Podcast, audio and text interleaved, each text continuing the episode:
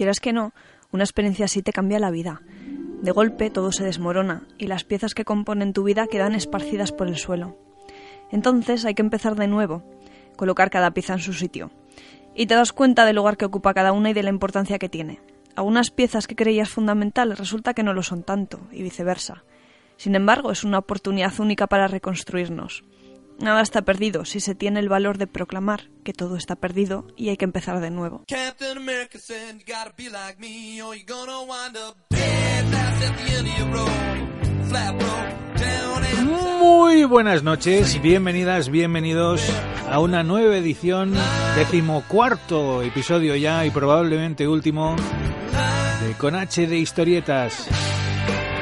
Este programa que hacemos a seis manos. Hoy se nota que es mitad de enero porque estoy como con un tono más bajo. Suerte que tengo aquí a dos personas que me van a contagiar su juventud y su sapiencia. Cristina Hombrados, muy buenos días.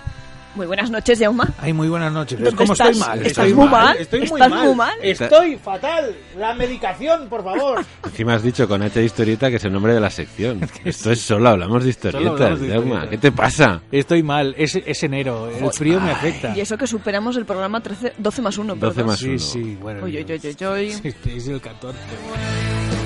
Bueno, Cristina Hombrados, muy buenos, buenas noches. muy buenas noches. Tampoco bastante desencaminado, porque seguro que hay gente que nos escucha por la mañana. Es lo que tiene Sí, la magia claro. del podcast. Sí, sí, o sea sí, que sí. buenos días para todos aquellos, buenas noches y buenos Y buen fin de tardes. semana para los que nos Y escuchan. feliz fin de Navidad. Feliz para- Navidad, para los que escuchen las Navidades de futuras. Sí. Feliz eh, siglo XXII para los que nos escuchen de aquí a 82 años. Que sepáis que llevamos ya unas cuantas décadas muertos, ¿eh? si escucháis ese 2100 y algo y nos seguís escuchando. Pero bueno, aquí estamos. Y Javier Marquina, muy buenas noches. Muy buenas noches, Jaume. Y feliz siglo 58 para los que nos escuchen desde el espacio. Pero ya sabes que las ondas viajan Claro. eternamente por, por el infinito. Si sois de una, gener- de una generación futura o si sois De otra galaxia. Otra de otra galaxia, galaxia, igualmente. incluso de otra raza, de una especie alienígena. Bienvenidos y bienvenidas también vosotros, amigos de Melmac. En fin, eh, Nosotros no comemos gatitos. no, No. no, la- los gatitos se me comen a mí. Tengo un gato. Bueno, este es un programa en el que solo hablamos, Solo hablamos de historietas. Se solo hablamos de historietas de, de la bande dessinée y del noveno arte. Ahí. Bueno, dicho eso, Tengo un gato. tengo dos gatos. Uno de ellos es especialista en dormirse encima mío. Yo me eh, te- no tengo sofá, tengo dos sillones de no voy a decir marcas del Ikea. Pero sin decir la marca. De esa marca sueca que hay que montarse las cosas y que luego sobran tornillos, no sé Sí. de dónde sé. De esa marca sueca que se llama Ikea. Sí, el acrónimo es Ikea. Eso es. sí. Y yo me siento allí, me pongo saber y ganar para dormir la siesta, es fantástico. Y cuando están ahí Juanjo Cardenal diciendo alguna de sus frases, viene el gato, ¡bum!, se me pone encima. Claro, como que soy como una especie de colchón ambulante, pues el tío dice, este tío es mullido. Aquí me pongo, y además da calor, ¿no? Y, Sí, y ahora que hace frío, pues, sí. eh, pues dice, me, me echo aquí. Estoy bien aquí. a gusto. Claro. Y además este gato es médico. Anda. Oh. Sí. ¿Sabéis, no? Que hay, hay gatos que son especialistas en, en detectar enfermedades. Sí, sí que lo había No, no oído. lo sabía. Sí. Pues este, este ha detectado a mi ex suegro dos veces, le detectó dos cánceres que ha tenido. Anda. Sí, sí, ahí mordiendo y dando golpes en el sitio donde tenía. El mal. el mal. Sí, sí, sí, sí. Ahora cada vez que se te acerca y te empieza a oler, todo el mundo tiembla, ¿no? Porque dice, Uy. a ver qué me va a detectar. El este mal Que gato". nos fario acerque, ¿no? del gato, acerque el sí. gato. No, pero bueno, da buen rollo porque sí, claro, porque por lo No, no, menos te salva, claro. Claro. Te lo Eh, detecta. Sí, sí. Estaba pensando que has hablado de saber y ganar en el siglo XXII. Seguro que Jordi Hurtado oirá nuestro allí, programa en el siglo XXII. Sí, sí. Además con risas muy malvadas. Sí. Yo estoy aquí, vosotros no. Él sabe algo que los demás No. Secre- bueno, el secreto de la eterna juventud no, porque se le nota que van pasándole, pero muy Pero muy poquito los años. Ah, muy muy poco, sé. Un año para él es como dos siglos para nosotros. Es Yo algo- tengo la teoría de que de- vive en una cámara refrigerada, lo congelan y solo lo sacan para grabar los programas. Ah, Por pues eso vive vive media hora al día, entonces da para mucho. Y Claro. lo comparte con la Preisler. La Mm, nevera aquella. No, la Preisler me parece que es Ivo Pitagui, ¿no? Ese cirujano plástico brasileño. Lo de la Preisler es más de tema bisturí y botox que, ¿Qué otra cosa? que de nevera. Sí, sí. Si os fijáis, hablar ya no habla, no puede, no tiene... No tiene movimiento, es que habla así como... Solo sonríe, porque claro, le han estirado tanto... Las pinzas, las pinzas. Sí, detrás, sí. sí. Bueno, en fin. Nuestro, desde aquí a... Nuestro una- saludo, sí. nuestro a Jordi Hurtado. Y a. Isabel Preisler. Que seguramente... Oyentes de nuestro oyentes programa. Segurísimo, programa. segurísimo que nos escuchan, vamos. Sí, sí. No, estamos hablando en blanco. Que es algo Sí. que yo no suelo hacer nunca. verdad. Sí. Porque no sé de qué va Es el verdad, programa. Cristina. Pues, Ilustra. Jauma, no, Jauma, eh, sí. has hablado muy bien de ello cuando hablabas de tu gato. O sea, yo no sé cómo lo haces, pero chicos, siempre Tienes o nos metes la música sentido. o nos hablas de, de algo que tiene que ver. Porque hoy, precisamente, del tema que venimos a hablar es de patologías varias, discapacidad, Madre enfermedades, todo esto reflejado en los tebeos. Pero no solo las enfermedades, ¿no? Sino la forma en que cada uno que, que tiene esa, esa enfermedad o que, o que tiene esa, mm, esa minusvalía o discapacidad, cómo lo vive y cómo lo vive el entorno, ¿no? Y cómo lo sobrellevan. Y cómo mm, los demás, gracias a, a estos testimonios, pues podemos hacernos un poquito la idea de lo que es eso, ¿no? Y ser un poquito más, más conscientes, un poquito más tolerantes, ¿no? Ya. No la típica mirada de mirar a lo diferente y mirar, mirarlo con, con miedo, ¿no? Que no hay que mirar las cosas con miedo, sino hay que aprender, hay que saber de qué va y bueno, pues bueno. No solo miedo, a veces también como con pena o compasión. Exactamente, y no es eso, no, no, no, no. Y hay, una, hay un tema que además ahora tú has nombrado, es el tema del cáncer, Mm. que bueno, yo creo que es un tema que tarde o temprano, por desgracia, todos tenemos que sufrir o a todos nos sí, toca. porque los índices son altísimos. Y me, me choca muchísimo que, por ejemplo, en, los, en las noticias, en la televisión, en los medios, siempre hablan de largas enfermedades, de lo hablan Sí. como una cosa genérica, como, como si tener cáncer fuera como, como una lacra, como, Como la si no, peste es que sí, igual, como si fuera algo contagioso, que fíjate, es que ha pillado cáncer porque, claro, era un desgraciado, era una mala persona y se lo merecía, y entonces vamos a decir que tiene una larga enfermedad. No, el cáncer está allí, todos estamos en, en ese disparadero, todos estamos en ese punto de mira que yo creo que tarde o temprano, si vives lo suficiente, acabas desarrollando algún tipo de cáncer y hay que asumirlo con la normalidad trágica, es cierto, pero con normalidad, porque hay muchos tipos de cánceres y de muchos se sale, muchos se cura y con muchos vives durante muchos años. Quiero decir, no tener cáncer significa que te vayas a morir, ni mucho menos. Es cierto que hay que tomárselo en serio y hay que cuidarse y hay que tratarlo, pero me choca mucho esa, como ese eufemismo de, de la larga enfermedad, ¿no? Pues tenía un cáncer y lo pasó muy mal o muy bien, o vivió está. tantos años y ya está, y se murió, pues, pues vale, pero no pasa nada por decir que alguien tiene cáncer. No es contagioso, no, No, no, no. es como decíamos, no es, no es la peste bubónica, es una cosa que, que yo creo que además hay que normalizar porque es, A ver, si estamos es en la el vida- día a día nuestro. Es que to- todo- todos conocemos a alguien o tenemos Sí. un familiar O o, un cercano, amigo o alguien alguien, muy cercano que o ha muerto de cáncer o ha sufrido Mm. cáncer o está luchando contra el cáncer, con lo cual hay que tomárselo como lo que es, pero no no sé si decir demonizarlo hasta el- No, no, no, no. como apartarlo, ¿no? Como "Uy, no digáis que tiene cáncer porque No, ni ocultarlo, exactamente, porque no haces ningún beneficio. no al pasa revés. nada. No, no, Es estigmatizar a la persona, ¿no? Es como la crucecilla. Bueno, pongo la música de House porque es lo único que se me ocurre con, con medicina, enfermedades. de momento. Pues ya que hemos ¿De empezado. quién es la con- música de House? Es de Massive de Attack. Attack, eso te iba a decir, es de Massive Attack. Mira, mira. Sí. Bueno, sí. ya que hablamos de cáncer, podemos empezar con un Mm. cómic que tiene que ver con, Mucho. con este tema, tiene que ver mucho, además dibujado por uno de mis autores españoles preferidos Del que hablamos hace poquito, que ¿no? hablamos hace poco cuando Mm. hablamos de Larson, que es Javi de Castro, un cómic que se llama Que no, que no me muero, que habla un poco de esto, ¿no? De, de esta sensación de que cuando alguien dice hola tengo cáncer, todos te miran con horror como diciendo uy, te quedan dos telediarios, vas Sí. a palmar seguro. Hmm. Entonces habla de, del proceso de, de combate, de lucha de esta enfermedad de, de la guionista, de, de María Hernández, y habla precisamente de, pues, de sus vivencias y de su lucha, de su paso a través de la quimio, de, de su...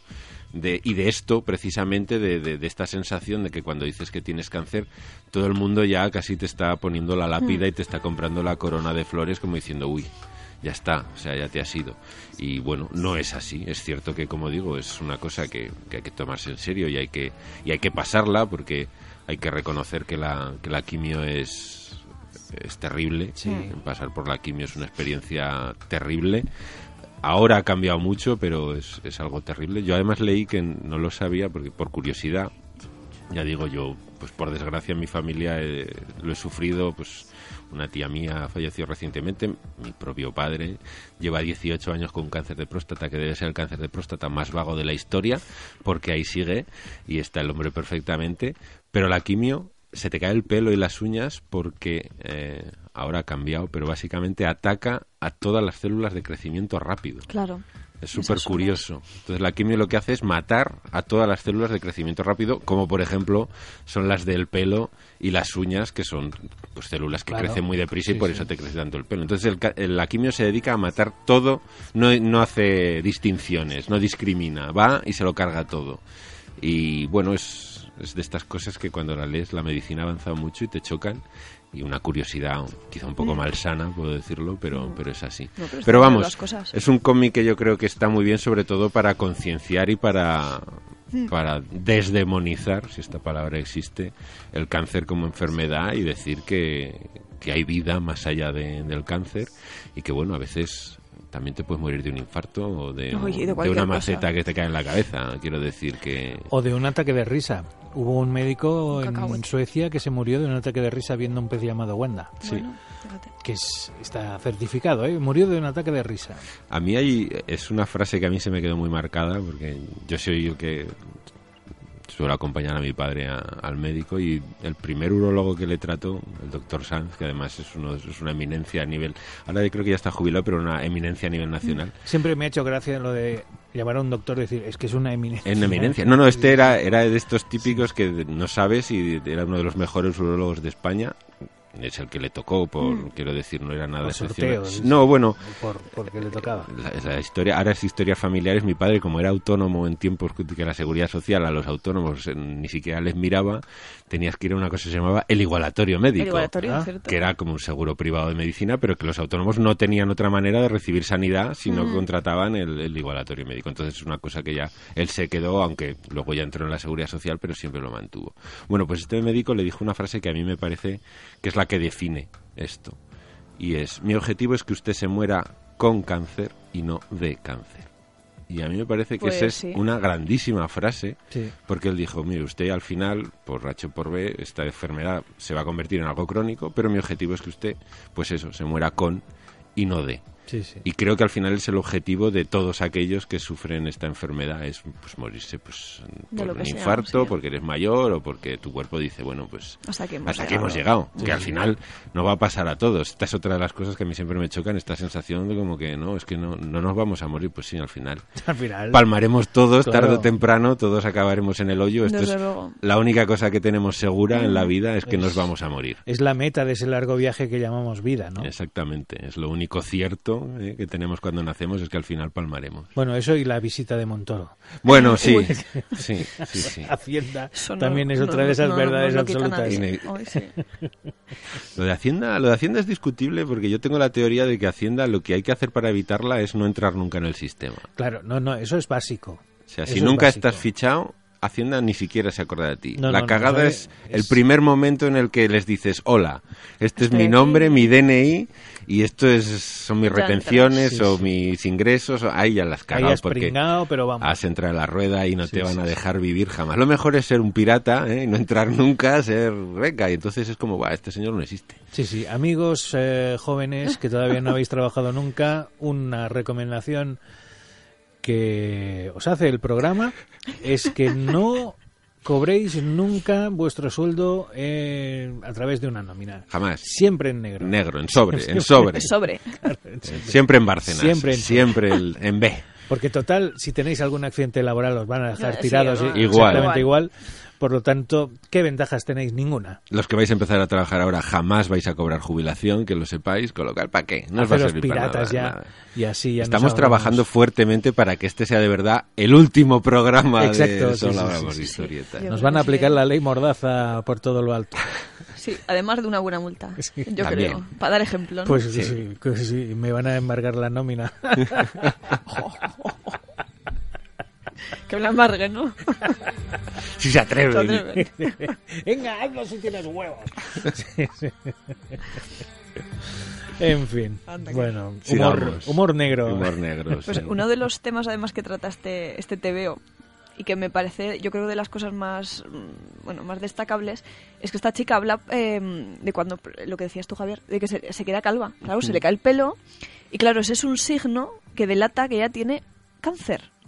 Y entonces la actitud que demuestra la gente por eso, ¿no? O sea, cómo te mira, cómo te señala, ¿no? Esa, esa pena que, que muchos, pues bueno, denotan. Eso a mí es lo que me parece, pues bueno, más, más destacable. En, hay otro TVO también que mm, no habla exactamente de cáncer, no habla de cáncer, habla de otra, de otra patología. Bueno, no es una patología, habla de, de autismo, ¿vale? Que es el TVO de Miguel Gallardo. Miguel Gallardo, eh, bueno, muchos lo conocerán por Makoki por tantos otros clásicos de- del TVO underground español, pero hace unos años escribió un TVO super majo que se llama María y yo. En ese TVO habla sobre su hija, su hija María que tiene, tiene autismo. Y ahora hace pues poquito ha sacado otro libro, otro TVO que se llama María tiene 20 años. Entonces pues a- cuenta un poquito la evolución, ¿no? Ya, ya son diferentes, diferentes puntos, ¿no? Pues en uno te cuenta un poquito lo que es quién es María, cómo es María, qué es lo que le pasa a María, pero María es una persona, pues tiene tiene eh, tiene autismo, pero no deja de ser una persona con sus gustos, con sus cosas, pues como tenemos todos. Y ya en el, creo que es en, no recuerdo si es en María, eh, María y yo o María tiene 20 años, no recuerdo en cuál de ellos, habla precisamente de, de esto, de, del hecho de que te miren por la calle, de que te señalen, porque María, bueno, el autismo pues bueno, tiene, tiene diferentes manifestaciones Y varios niveles. y varios niveles, Pues exactamente. es un mundo. Es un mundo, una eh, cantidad tiene un de- espectro allí Mm. tremendo. Entonces, eh, bueno, hay diferentes deficiencias, diferentes niveles. María, por ejemplo, lo que le pasa es que no, no camina bien. Entonces, claro, pues eh, eso es motivo por el que la gente se vuelve, ¿no? Dice, y Miguel Gallardo habla precisamente de eso. Creo que tiene... mm, eh, dice que pues eso, que hay gente que le mira como con curiosidad, otros le miran como con cariño, dice, pero hay otros que le miran así como con desprecio en un apartado que le llama, lo, lo llama miradas y la verdad que es, que es delicioso porque te, te hace sonrojar, ¿no? Te hace sonrojar porque a veces te, te encuentras ahí identificado. Miramos a veces con curiosidad, pero con curiosidad malsana. Mm. Todo lo que es diferente, todo lo que denota que se sale de lo normal, pero bueno, también que es lo normal, ¿no? O sea, Hemos dicho mm, muchas veces que el ser humano tiende al aborregamiento Sí. Nos gusta es. mucho lo gregario. ¿eh? Entonces, nos gusta mucho el anonimato que da la masa y fundirnos con, con lo normal. o- Pero claro, hay que definir normal. ¿Qué es normal? Entonces, cuando algo sale de lo normal o no es exactamente lo que nosotros consideramos como lo, lo común, ya lo miramos con, pues eso, con todo tipo, o con compasión, o con pena, o con asco, o con, no sé. Eh, siempre tendemos a lo que decía antes, a señalar y a mirar como diciendo, ay, fíjate, cuando en realidad, como decía, definir normal a mí me parece algo imposible, porque en realidad cada uno somos de nuestro padre y de nuestra madre y todos tenemos virtudes y defectos Claro. y, y gustos y maneras y cosas raras que luego pues nos podrían decir, anda, que por ejemplo, cuando yo era adolescente, lo de leer, tener 18 años y leer cómics de superhéroes, eh, te miraban con cara extraña, ¿no? Eso Porque es. era como, fíjate, ¿qué hace este tío ya? Que ya tiene, Pobre diablo. tiene pelos Sí, en sí, los sí. huevos, que hace ¿Qué leyendo hace leyendo? Spider-Man? Sí, sí. Y yo eso lo consideré como una especie de reclamación y yo recuerdo que en Buppy Code mis carpetas eh, las forraba con, con superhéroes como diciendo, sí, leo superhéroes. ¿Y qué? Y es más, a muchas les decía, prefiero forrarla con Spider-Man que con Alejandro Sanz. O sea, Hombre. porque las que llevaban las carpetas las- forradas con la. Super Pop, Ojo, eso era normal, pero eso no estaba mal, eso no era extraño, era como, Sí, sí, pues sí. no, pues yo sí leo superhéroes y, y tengo 43 y sigo leyendo superhéroes. ¿Y, y qué? Claro, pero es que todo lo miramos, eh, eh, lo de la normalidad, a mí me da mucha pereza porque, claro, yo siempre pienso que algo es algo si lo comparamos con otra cosa. Evidentemente. Claro, si tú me dices, ese tío es gordo, yo te contestaré, ¿comparado con, ¿Con qué? quién? Claro, comparado con Gandhi, a lo mejor sí. Comparado con una ballena azul, a lo mejor Pues no. no. ¿Eh? Esa mujer es vieja. ¿Comparada con el tiempo del universo o con la vida de una mosca? Claro, Todo es relativo. Claro, es todo que- es relativo. En la vida sí. todo es relativo. Sí. Y eh, precisamente esto incide en ese punto de que todo es relativo y evidentemente sí, vale, el autismo hace que tengas una serie de, de características, podríamos decir, que te convierten en alguien diferente pero no por ello ni mejor ni peor que nadie, diferente. No. No, no. De hecho, no sé si, eh, porque esto ya se- ha discutido mucho, si eh, el síndrome de Asperger se dice que es un, un tipo de, Sí, sí. de autismo. Eh, dímelo a mí, que yo lo tengo. Sí, un Bueno, trastorno del espectro Y estamos autista, mirando sí, este que sí. trastorno del espectro autista. Y estamos mirando a ver si mi hija también lo tiene. Claro, pero quiero decir, Porque- pero al final el Asperger denota que tienes unas capacidades Exactamente. eh, muy por encima de la Eso media es. en un campo determinado, ¿no? Claro, está por averiguar en qué campo, ¿no? Claro, solo hay que averiguar campo. Igual es cultivar alcachofas y no te sirve Claro, mucho, no te- pero quiero decir, creo En que a lo, la- entorno ciudadano no, pero a lo largo de la historia hay muchos de los considerados genios que Sí, sí. es- luego se les ha di- diagnosticado como que probablemente tenían el síndrome de Asperger, ¿no? Yo ahora, por ejemplo, me acuerdo de, de Bobby Fischer, que es este ajedrecista americano que se hizo muy famoso y que tenía una personalidad endiablada precisamente porque al final dijeron que probablemente tenía algún tipo de autismo que pues el tío era Claro. un auténtico ordenador en lo referente al ajedrez, pero ese era el único campo, podemos decir, social que dominaba a la perfección. En todo lo demás era un desastre. Que, como hemos dicho en otros programas, es un poco lo que define al genio, ¿no? Un- alguien que es muy bueno en un en campo, muy determinado. pero en lo demás es, es un auténtico desastre. Es un Desastre, auténtico sí, desastre. sí, sí. Un poco Sí, lo sí. que le pasa, pues eso, a María también. Mm. Hay otra reflexión que hace Miguel Gallardo a propósito de esto y que tiene toda la razón, que ahora parece que, bueno, la sociedad y todo el mundo nos quiere dar, quiere que tengamos todas las mismas oportunidades y quiere que tengamos todos lo mismo, ¿no? ¿Por qué? O sea, no. Eso no, no tendría por qué ser así. Cada uno, no todos necesitamos lo mismo, a cada uno hay que darle lo que necesita. No hay que dar a todos por igual. Y esto es una de las cosas que, que dice Miguel Gallardo con respecto a su niña, a María. Dice, yo no quiero que mi niña tenga eh, las mismas oportunidades que, que todos los demás niños, ¿no? O incluso que la gente en el futuro, cuando ella sea más mayor, dice, yo quiero que tenga más, pues porque se lo merece y porque las necesita. Es que realmente es el- chip que tenemos que cambiar, ¿no? No vamos a darles a todo lo mismo. Claro. Cada uno necesitamos una, tenemos unas necesidades. Eso Einstein, otro, otro Asperger, Otro Asperger. pues él lo decía muy claramente, ponía una comparación, ¿no? Dice, si vamos a medir la inteligencia de la gente o su capacidad de hacer las cosas en función de los mismos parámetros, nos equivocamos. Mm. Porque no podemos exigirle a un pez que suba a un árbol. Exactamente. En cambio, a un chimpancé sí que se lo podemos pedir, Mm. porque está pensado, está diseñado eh, genéticamente para poder subirse a un árbol con facilidad, ¿no?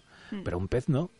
Y es algo además de lo que peca la sociedad Sí, sí. habitualmente, El, el- el café para todos. Pues no. Algo que, por ejemplo, pecan, yo siempre lo pienso con las leyes. Se hacen las leyes y se hacen las leyes para todos, cuando muchas veces las leyes deberían ser una norma general y luego un estudio caso por caso de cada una de, de- de Efectivamente. los sucesos, porque no hay dos casos iguales, no hay dos personas iguales, No. no, hay dos... mm, Situaciones iguales. claro. efectivamente, entonces vale bien, tienes que tener una normativa general, pero luego tienes que entrar en la, en la casuística de cada uno. Yo siempre recuerdo una de las, de las medidas, yo creo que más famosas de, del presidente Zapatero fueron aquellos 2.000 o 3.000 euros por niño. bebé, es y yo verdad. decía, claro, y si la hija de Amancio Ortega tiene dos niños, ¿también le vais a dar 4.000 Bueno, euros? la polémica estuvo que al principio yo creo que le cayeron, ¿no? Claro, bueno, pero es que si la ley Claro. era que todos los españoles, si tenían un hijo, les daban No. 2.000 euros, pues esa señora tiene derecho a esos 2.000 euros. Pero realmente había que hacer una ley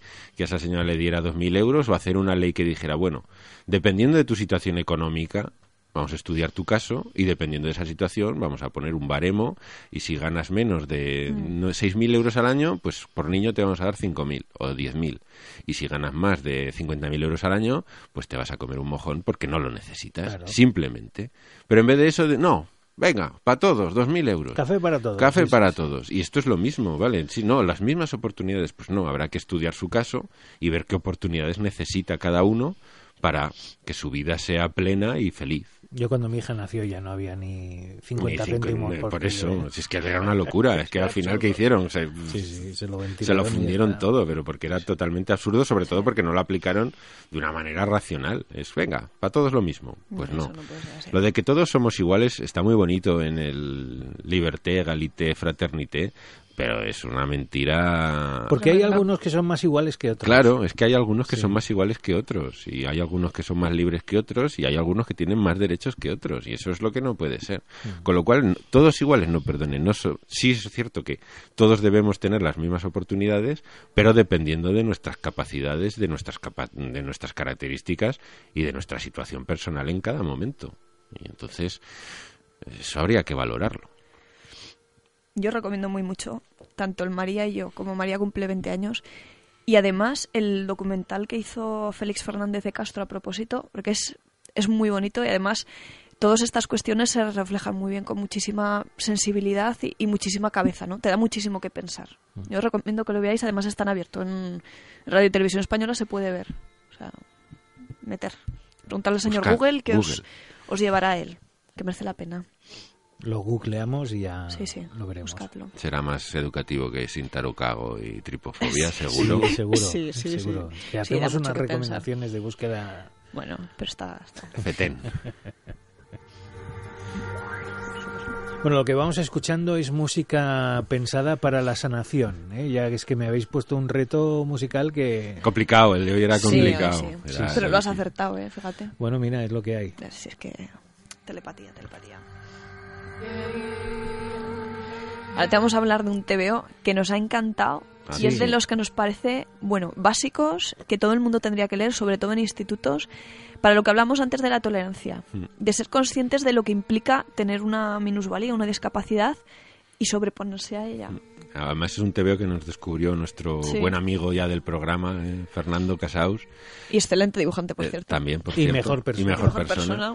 Que se lo leyó y nos dijo, "Juá, pues me he leído este cómic y me ha encantado. Un cómic que además tiene, tiene un premio Eisner, que es un... un- Los Oscars del Eso, cómic. esa frase odiosa que es los Oscars del Los cómic. Oscars de las salchichas. Eso, Exacto. pues, Oscar Mayer. tiene un premio Eisner y es un cómic que se llama Super Sorda. Que cuando lo lees así dices, anda, ¿qué es esto? Es un cómic eh, escrito y dibujado por C.C. Bell, Mi vecina. que parecido. Súper Sí, sí. sorda. Super Sorda. Sí. Sí. Que es, y hay que decir que es un cómic autobiográfico, porque Ah. la autora es sorda. Entonces es una niña que mm, nace sin, sin sorderas, nace sin esta discapacidad, pero tiene una meningitis y debido a esta meningitis pues eh, pierde mm, ca- casi totalmente, Sí, por no decir totalmente, auditiva, la sí. capacidad auditiva. Entonces la tratan y le ponen, le ponen un audífono y entonces ella descubre que con, con este audífono, para que ella entender bien, la profesora se tiene que colgar el micrófono y entonces allá donde va la profesora, con el alcance del micrófono, ella puede escuchar lo que dice y entonces se siente que tiene como superpoderes porque puede oír a, a kilómetros de distancia. Además hay que decir que, bueno, la, la narración está ambientada en los años 70. Hmm. Entonces, claro, pensamos audífono y pensamos ahora en esos aparatitos que se ponen así en la, en la oreja, que no, que no tan apenas se ven, pero es que esta niña llevaba casi una mochila que es que se veía, o sea... Sí, claro, no- ya no- llevaba Claro. como un peto con un cacharro enorme. Ahora, además ahora lo de la sordera pegó un, un salto Sí. cuantitativo con, con el implante coclear, que es de ciencia ficción. Cuando a mí cuando me lo explicaron, yo decía, no es posible, esto es, esto es de flipar. Porque el implante coclear, no sé si conocéis en qué consiste. No.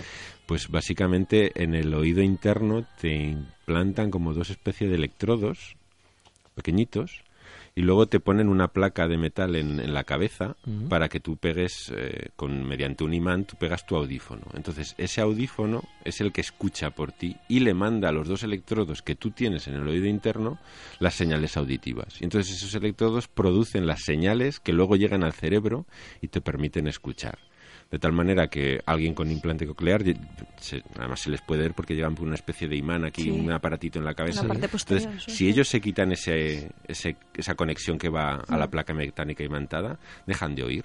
Es como un clic-clac, enciendo y apago. Un interruptor, vaya. Y cuando te lo explican es porque, es- porque dices, esto es ciencia ficción, es magia. Y muy práctico. Súper práctico. Porque claro, te metes ahí en el vagón del silencio del ave, que no sé qué pasa, que todo el mundo se pone a gritar como locos, y dices, la madre que os parió, por eso he pagado más, Joder, te quitas el imán y a cascarla. Yo lo- a veces los miras y dices, joder, qué suerte, porque siempre todos tenemos el típico amigo turras que las Sí, noches sí. de fiesta se echa tres cubatas, te coge por banda, te amarga la noche y te manda para casa a base de, Sí, de sí. darte una chapa de estas monumentales. Y yo lo pensaba y dices, joder, cuando lo tienes ahí dándote pim pam, pim pam, oye, te quitas el... y dices, ya puedes pegarte tres horas contándome lo que quieras porque no, No te estoy escuchando.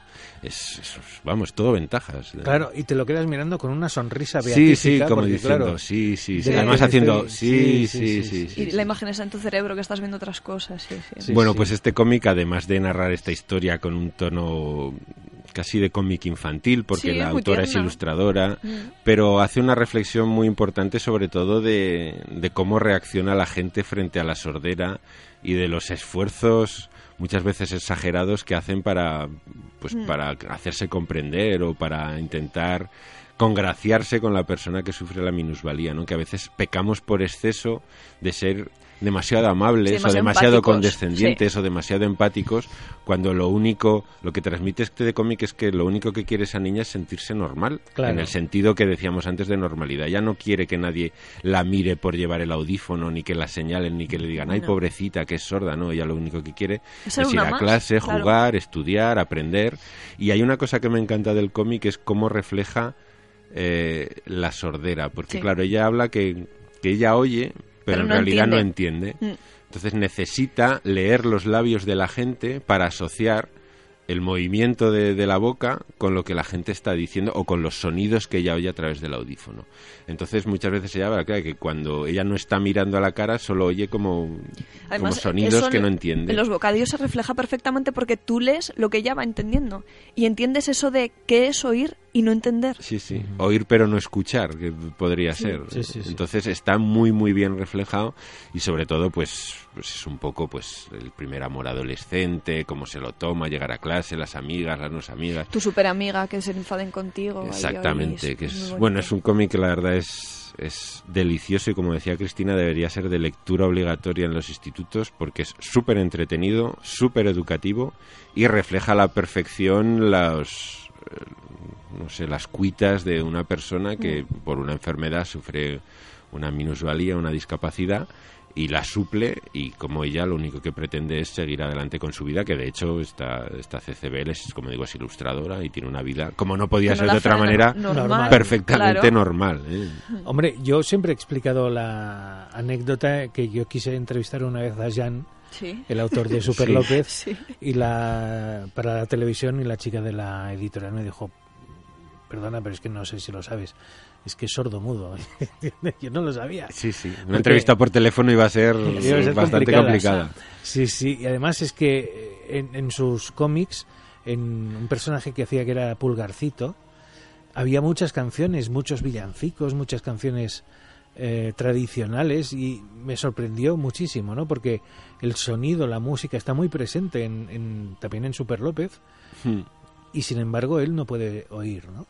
Es- Pues es-. Me parece un caso muy curioso de una persona, no sé, porque no oye, pero a lo mejor por una enfermedad o No sé, no sé exactamente por qué. no lo No sé. lo sé. La verdad es que además para los para los que no, no carecemos de ningún sentido, para los que no ten- Bueno, no- el del ridículo. Sí, el- bueno, Sí. de ese, yo de ese tengo un montón porque tengo una vergüenza ajena horrenda. Pero bueno, quiero decir que nos cuesta mucho imaginar cómo puede ser la vida Es que una vez que lo has sin, conocido- sin un sentido Sí. y mucho más si naces sin él, bueno, no voy a justificarlo, pero es algo que nunca has Sí, nunca tenido puedes y echar de menos no lo puedes echar de menos, Mm. efectivamente. Pero cuando si lo has conocido y lo pierdes, debe ser Sí se puede decir. Sí, sí, sí, es que lo es.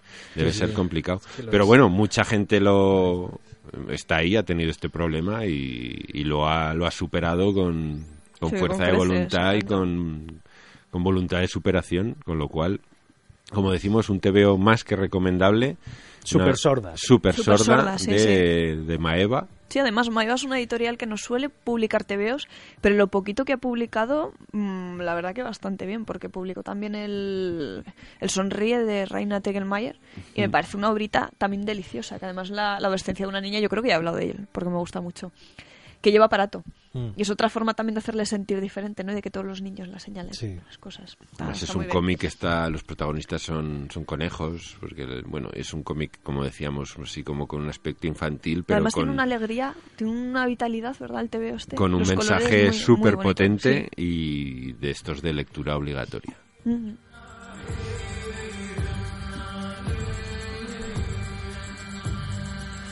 Bueno, pues seguimos con estos cómics y patologías. ¿eh? Sí. No, no enfermedades ni patologías Sí. de diferentes tipos. Ahora vamos a hablar de un autor que se va a convertir en... Ten- sido, en los americanos tenemos a Alan Moore, en los franco-belga tenemos a Cidru y en los españoles vamos a tener a Paco Roca.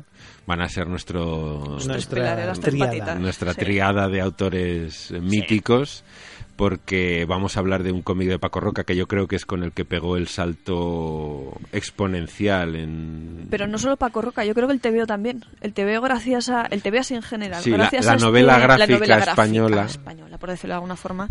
Gracias a este TVO, mucha gente giró su mirada, dirigió su mirada hacia la, la sección de TVOs y dijo, anda. El ojo único de Ostras. Mordor. Sí, Sí, sí, enfocó giró y, y dijo, anda. anda. O sea, que hay cosas interesantes. Sí, sí, sí. Anda, Paco Roca. Sí, Todas no, no, estas no. estanterías de la FNAC que yo creía Sí. que, Sí, que solo estaban llenas de adolescentes hormonados gritando Resulta mucho. que tiene historias curiosas y, y- y de las que te llegan hondo y bueno, te hacen la lagrimita casi, ¿no? Hablamos, como no puede ser de otra manera, de Arrugas, de Paco Roca, Premio Nacional del Cómic en el 2008. Ujú.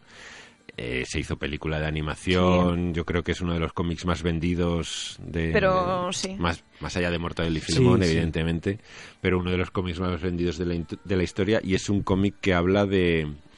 de- la- del de Alzheimer. Este señor que Sí. a veces se presenta alemán. Es este señor alemán que, que muchas veces está Lo con mentamos. nosotros, sí. No solo en, en la vejez, porque por desgracia es una enfermedad que te puede afectar siendo bastante joven, ¿eh? porque mucha gente la empieza a desarrollar pues, con, con 40 y muchos, con 50 Sí, sí, años, sí. pero que además no solo del Alzheimer, sino también de, de la senilidad, esta demencia senil que nos afecta cuando nos vamos haciendo mayores. Y yo creo que es muy importante reflejarla, sobre todo porque nos encaminamos hacia una sociedad, si se me permite la expresión, hacia una sociedad de viejos. Sí. ¿eh? Nos estamos haciendo cada vez más mayores y cada vez somos más Sí. viejos La y menos jóvenes. ¿eh? es lo que tiene. Es un... No engaña. no engaña. Y además Y es... en peores condiciones, ¿eh? También. Sí, Sí. también. Es, es- Porque, estamos claro. sufriendo un momento muy extraño, eh, porque empezamos a hablar de estas generaciones que pueden llegar a vivir peor que sus padres, que yo creo que es de las... Bueno, ya estamos. Ya estamos en ellas, sí, sí, pero que De creo hecho, que es- estamos en la primera generación en la que los padres aprenden de los hijos. Sí, pero que además es una cosa que no había pasado jamás No, en la no, historia, no, no. yo creo. La primera vez Siempre habíamos ido hacia mejorando. Sí. Y ahora vamos a ahora pa' vamos- peor. Y ahora vamos para peor. Y además, eh, pues como decía, la, la- la demencia senil y el Alzheimer y esta pérdida de memoria es puede que es, la podríamos casi considerar como una de las futuras plagas que vamos a sufrir por el hecho del envejecimiento de la población. Una enfermedad además que es Es muy cruel. muy cruel, muy difícil pero de... no solo para el que lo vive. No. El entorno es lo que peor. No porque en realidad la enfermedad no es cruel para el que la vive. No, porque él no se da cuenta. Al principio sí. Sí, al Eh, principio el, al- sí, pero el luego Alzheimer ya- al principio es muy cruel porque el que lo sufre sí que sabe que lo tiene y sabe cuál va a ser su, su final, podemos decir, no sabe hacia dónde va. Pero es una enfermedad muy cruel sobre todo con el entorno, Sí, la familia. con la familia. ¿eh? porque es una enfermedad que te lleva hacia atrás, es una enfermedad que te convierte en un niño, poco a poco. Es curioso, pero es así, no sé Te si... ancla en el pasado. Sí, pero además te, te, va, te va haciendo caminar hacia atrás. O sea, tu cuerpo va envejeciendo, pero tu mente Mm. va olvidando cosas y te vas convirtiendo, porque además, con la demencia senil sobre todo, te vas convirtiendo en un niño. Sí. Entonces, Sí, sí. Digamos que la inteligencia y el conocimiento se va haciendo sobre capas Hmm. en el cerebro y vas perdiendo. y vas perdiendo esas capas que has Sí, ido ganando además lenguaje, sí, capacidad de la en orden inverso. ¿no? Y- Sí, sí, claro. Pero que además desarrollas hasta, hasta comportamientos de, De niño, niño, sí, de, sí, de sí. envidias, de rabietas, de... de- No, hay conocimientos De y la forma de hablar. Totalmente, todo. de todo. O sea, y vas perdiendo, además vas perdiendo casi como parcelas de tu, de Sí, tu sí, memoria. sí, O sea, vas perdiendo, pues por ejemplo, la literatura, pierdes eso, eso se, Sí, la, esa la- zona de tu la cerebro desaparece. Cocinar o cualquier cosa o apreciar una película, todo eso de tu cerebro va desapareciendo y te vas convirtiendo poco a poco otra vez en un bebé. Y es, como decíamos, una enfermedad terriblemente cruel con el entorno porque exige de unos cuidados muy grandes y, hombre, evidentemente puede ser el típico desalmado que aparca a su familiar en, en una residencia. Y no si lo si va bien es una buena residencia y si va mal es una residencia de mala muerte, que también hay unas cuantas, y ya lo deja ahí aparcado y no lo va a ver nunca más. Se dedica a pagar las cuotas a veces o dejar que la pensión de, de De la- su padre, madre o tío pague, la, pensión. Además es muy triste porque muchas veces estos familiares eh, solo aparecen a la hora de la rapiña, ¿eh? cuando el familiar muere, cuando hay herencias, entonces cuando aparecen todos a darse puñetazos en el pecho, porque hay que pensar que la vejez eh, es muy difícil de no la vejez como tal, porque hay gente que envejece muy bien, pero esta vejez degenerativa, sobre todo mentalmente, es muy difícil de de no exasperarte cuando la vives, de, de no enfadarte, de, de llevarla bien, porque claro, es un día a día muy, es muy duro. duro. Y más cuando has conocido a la persona y sabes cómo era. Nosotros, por ejemplo, con mi abuelo, mi abuelo tuvo demencia senil, la verdad que la experiencia es horrible, porque sabes cómo era la persona y lo vas viendo decaer, degenerar de esa forma. Además, no, yo recuerdo que no, no podíamos dejarle solo. Porque su obsesión era ir a trabajar. Había sido siempre un hombre súper trabajador que estaba todo el día metido en el campo, bueno, yendo al campo, y, y quería quería seguir yéndose a trabajar o sea teníamos que tener estar siempre con él pendiente de él porque su obsesión era coger la puerta del piso e irse a la calle Sí, o sí. sea da igual Es que fuera que, se acaba de levantar pijama o sea y, y no nos conocía o sea lo más triste es eso que no, no nos conocía nadie no sabía quiénes éramos No solo ellos no te conocen a ti, sino que tú dejas de reconocerlos. Claro, claro, no claro, son esas personas No, que no son conociste, ellos, son, otras son personas otras personas. totalmente diferentes Claro. que tú ni siquiera conoces. Sí que están allí, pero son personas totalmente diferentes, con otros comportamientos. son con- como carcasas Sí, carcasas vacías de, de lo que tú conocías y Sí, da, un, sí. da una pena horrible porque ves que eso va peor o sea, y sobre todo porque al final acaban en una degeneración tal que, que es- su vida se es, casi únicamente se dedican a, a comer, dormir Nada, y nada, nada. más. Ya nada más, No hacen nada más. Van de la cama si los Sí, levantan a la silla y de la silla a la cama. Y esa es toda la actividad. Y así se pueden pegar muchísimo mucho tiempo, tiempo. ¿eh? sí si una Claro. persona está sana Antes hablábamos del cáncer como una larga enfermedad, ¿no? Ese eufemismo. Sí, Ojalá todo el mundo tuviera una enfermedad que mi madre murió de cáncer en 15 días. O sea, todo el mundo, ojalá pudiera tener una muerte tan rápida como tuvo mi madre. Porque conozco a gente que ha tenido Alzheimer y han tenido una agonía de años. años, Sí, años. sí, de sí, sí. 15 años, Sí, ¿eh? sí. Sí, sí, sí, no, no, es, es, es totalmente brutal. Por eso este, yo creo que también, porque trata de un tema que, que en el fondo, como en el cáncer, tarde o temprano todos hemos vivido de una manera o de otra, por abuelos, por amigos, por abuelos de amigos, por conocidos, y causó una gran conmoción, sobre todo porque, como hemos dicho muchas veces, porque Paco Roca es un narrador superlativo con una sensibilidad tremenda y Además, de supo, sencilla, supo contar de una sí. manera muy fácil y de un cómic que como todos los de Paco Roca, te lo lees en un, En un en un verbo. Plis Plas Ah. con una facilidad tremenda, supo tratar este tema, que, insisto, es yo creo que es uno de los problemas más serios que vamos a tener que afrontar como sociedad de aquí a, A nada. a nada. Es que Pues yo creo que ya, estamos, ahí. en ella. Además, cada vez hay más casos. ¿eh? Ya Es estamos muy- ahí, sí. Sí, sí, porque la gente, como decía, cada vez se hace más mayor Ah. y cada vez somos menos para sustentar todo ese tejido de gente mayor que de aquí a 15 años yo de verdad pienso que va a ser un problema muy serio que vamos a tener como sociedad. ¿eh? El- esta, esta población totalmente envejecida y que es cierto que hay mucha gente mayor que es totalmente hábil Sí, y no solo es hábil, pero- sino que sin ellos nuestra sociedad colapsaría porque se encargan de Mm. los nietos, ayudan con su pensión a la familia, quiero decir. Pero hay otra mucha más parte que a medida que va creciendo, va creciendo, va creciendo, se hace tan, tan, tan mayor que ya no puede aportar y no forma parte activa de esa sociedad, sino que nos tenemos que dedicar a cuidarles, porque Hombre, yo no creo que sea ese tan, tan grave el problema. Te lo digo porque dentro de 15 o 20 años el 80% de la gente que trabaja no trabajará porque un robot habrá sustituido su puesto de trabajo.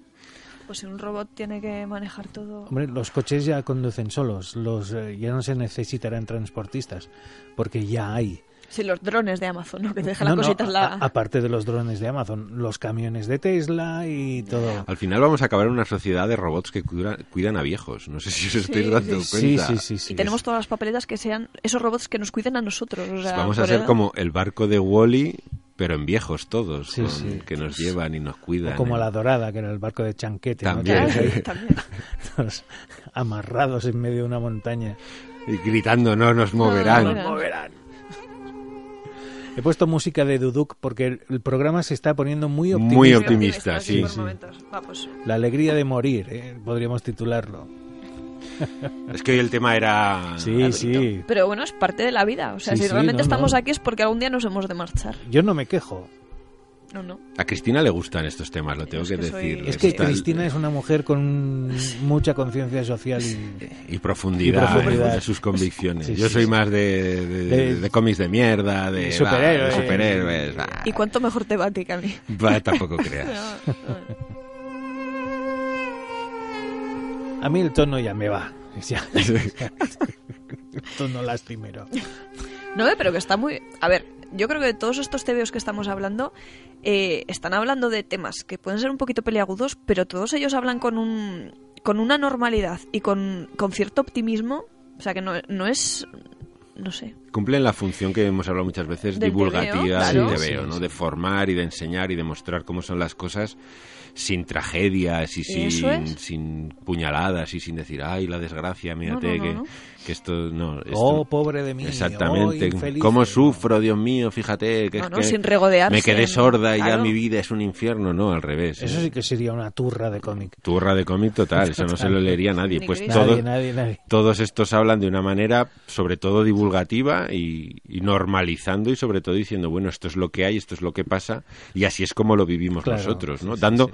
dando un ejemplo que puede ser, no es que sea ni mejor ni No. peor, sino simplemente es nuestra historia y así la vivimos. Porque la mayor parte, bueno, yo creo que de, de todos los que hemos hablado, salvo el de arrugas, bueno, no sé si Paco Roca tuvo alguna experiencia así cercana y, y se basará en ello para reflejarlo, pero la mayor parte de ellos son biográficos o autobiográficos. Quiero decir que es que son los propios autores quienes han volcado quienes han vomitado, ¿no? Como le gusta decir a Javier, sus, sus vivencias, sus penas, sus, sus visiones, ¿no? Y sus, todo allí en esas hojas para compartirlo. Es una forma de, de terapia, exactamente. duda. Sí, Compartir. exorcizar los demonios. la Claro. catarsis, La de- de, de catarsis, plasmar tu- tu- tus vivencias en un papel es, fundamental. Y además hay otra cosa que me parece fundamental y es que aunque creamos que las historias universales son las que son las historias épicas, ¿no? Por ejemplo, yo qué sé, la conquista de Constantinopla, pues dices, ostras, qué, qué situación más épica y todo esto. No, no, las historias pequeñas y concretas sí, sí, son las que unifican a todo el mundo. Esos Claro. universos pequeños que tú dices, ¿qué puede tener en común un inuit con un tuareg? Pues no, tienen cosas en común y uno está en un desierto de arena y el otro está en un desierto de hielo. Sobre todo porque al final es mucho más fácil identificarse con, con la vida de la gente que es como tú Sí. que no con el templario que se va a las cruzadas y Sí, se mete sí, allí a, a batallar con, con la espada y lo, lo ves. Que por cierto, ya que estamos... ¡Dejad de dar la turra ya con los templarios, coño! Esto es como... Tardaban, hacía días que no es salía que, el indignado. Es que me Es verdad. indigna, es que... Se Uy, levanta. Los Ay, ay, putos ay, ay. templarios de las narices, Creo que no es momento de decir Bélgica. ¿no? No. que seguramente eran belgas todos. Seguro. Seguro, seguro, seguro. Lo de Monzón lo montó un belga. Seguro, seguro. El castillo templario ese que lo montó un belga. Que se metía hasta arriba de coles de Bruselas. ¿Qué, qué hemos hecho para merecer todo esto? Nada, nada, ya está. Ya pasó, ya pasó, ya pasó. Coño, Ya. No los mataron a todos los templarios. Por algo sería. Por algo fue. Por pesados. No los reviváis ahora que estamos en el siglo XXI, hostia. Echábamos de menos al indignado. Sí. Es ya que, hay cosas ¿eh? que me indignan mucho. Y una de ellas son los templarios. Los templarios, los templarios, es que menudo, ¿qué, qué, qué hemos hecho para...? Ya está, ya, ya pasó, ya. Ya pasó. Yo espero que si alguna vez tengo Alzheimer, lo primero que olvide en esta vida Sean los los tem- templarios. Y los Los belgas. Y no necesariamente por ese orden, ¿no? Los dos a la vez. Ay, ay, ay, madre mía. Madre Bueno. mía. Vamos a seguir, además, con un TVO con el que hemos empezado, que es que esta vez somos así de guays. Hemos empezado con la lectura y no hemos dicho ni Ah, qué es era, verdad, no hemos ni dicho nada, ni de qué hemos ni leído, nada, ni nada. nada. nos hemos puesto a hablar de gatos y... Eh, bueno, hemos hilado una cosa con otra, pero bueno, sí. Pues el texto que hemos leído al comienzo eh, viene de un, de TVO que se llama Una posibilidad entre mil. Lo han escrito una pareja que se llama Cristina Durán y Miguel Ángel Ginerbou, al cual tuvimos la suerte de tener aquí el año pasado para la Feria del Libro, tipo encantador además. Y en él hablan también de, su hija, de su hija Laia. Su hija Laia nació con, con parálisis cerebral. Bueno, no nació, eh, tuvo un problema y, bueno, a raíz de eso, pues eh, sufrió de parálisis cerebral. Entonces, lo que cuentan aquí los dos un poquito son los periplos médicos, todo lo con lo que se han tenido que enfrentar, todas esas personas a las que han tenido que acudir, todo ese apoyo que han recibido, pues para llevar, sí, pues para eh, llevar a cabo el día a día y la normalidad de, de la niña de Laia, ¿no?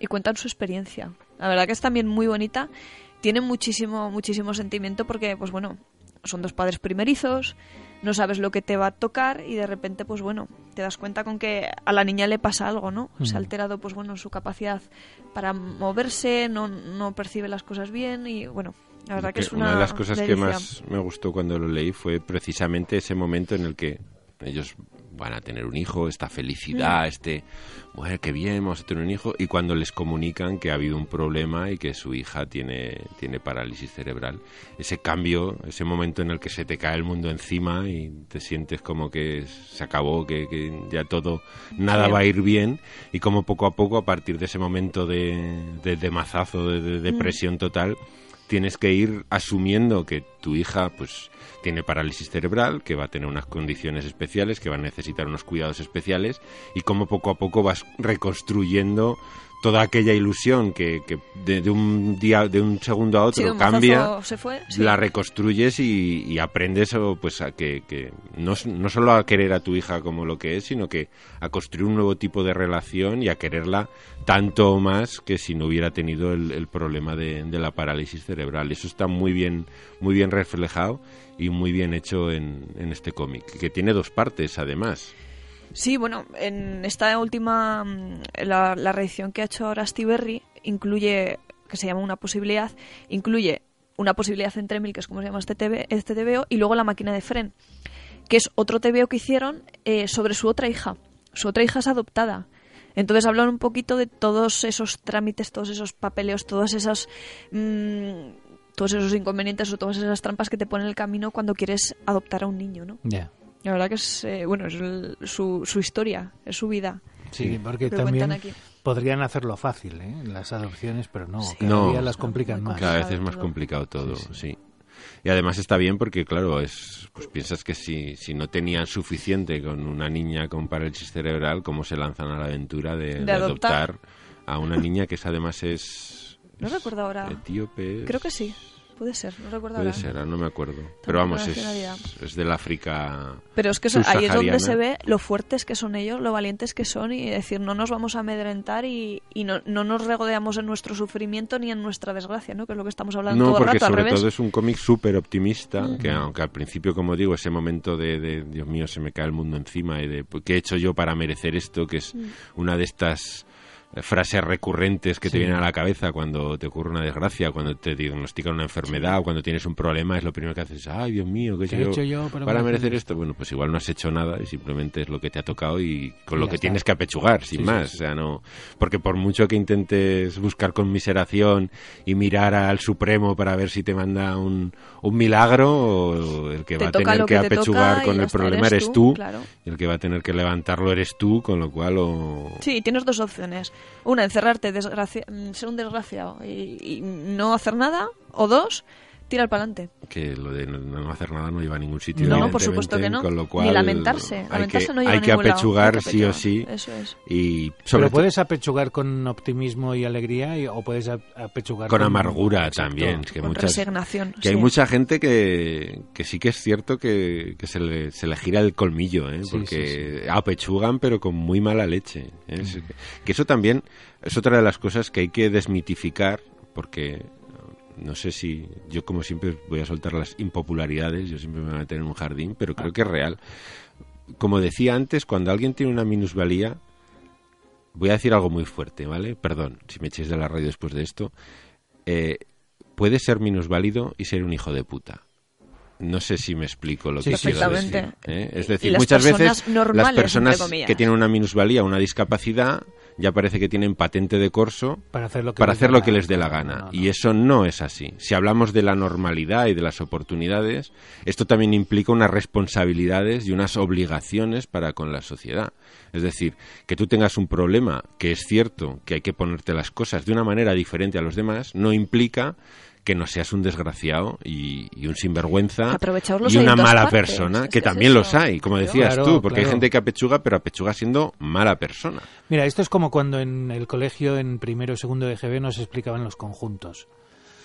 Hay un conjunto que es de gente que no paga impuestos. Otro conjunto que es de gente que es buena persona, o no, perdón, mala persona, y otro conjunto que es de gente con minusvalía. Tú puedes pertenecer solo a uno de estos conjuntos, puedes no pertenecer a ninguno, con lo cual, pues, eh, no entrar de- O puede dentro de pertenecer a la intersección de Puedes los tres. Pertenecer a los dos o a la intersección de los tres. Esos, a esos, vamos, o sea, es que...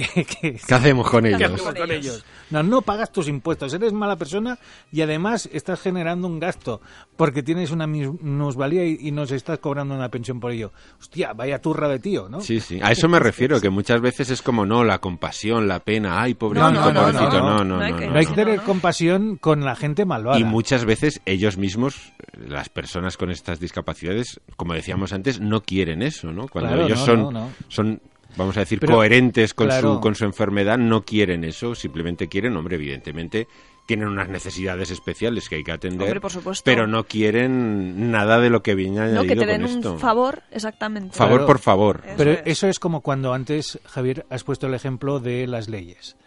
Que tendríamos que tener un- una base común, pero luego investigar cada caso, pues esto es lo mismo. Lo mismo. es Esto es lo mismo. lo mismo. Todos los Sí, seres sí. humanos hay que verlos individualmente.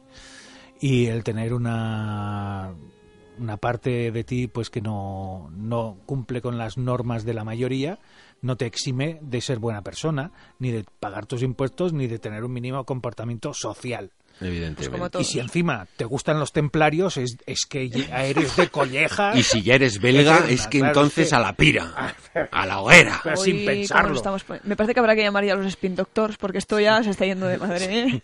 Pues no tardará mucho en aparecer. Bueno, de hecho, mira, Mira, ahora que lo nombras... Ahora que lo dices- Méntalos, ¿no? Y aparecen. sí, sí, es decir, los Spin Doctors y, Y es como salen. Moby Dick. Por ahí asoman.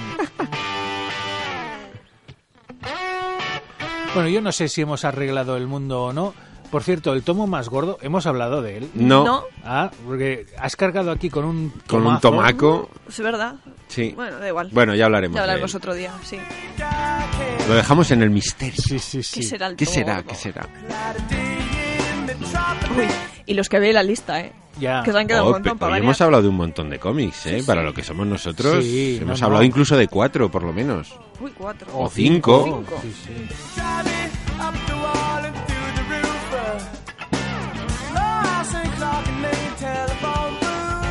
Oye, me ha gustado el programa de hoy, me ha gustado, a pesar de que ha sido un día de enero, yo estoy espeso, eh, el principio ha sido de los peores de la historia de este programa, que ya es decir... Hay que confundir sí. la mañana con la noche. No podías Sí, haber metido más veces la pata en menos No, tiempo, no, menos era tiempo. imposible. Es que además es negra noche, o sea, no es que no es aquello que estés viendo... No, no, no, es que...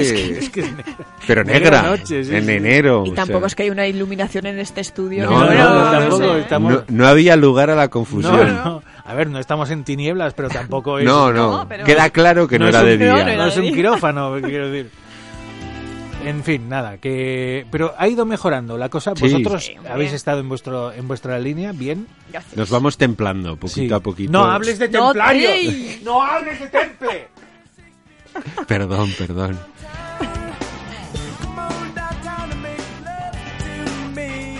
Y ni de destemplados Tampoco. tampoco. Que hay mucha gente con una gripe chunga por ahí. Ay, resfriado, sí.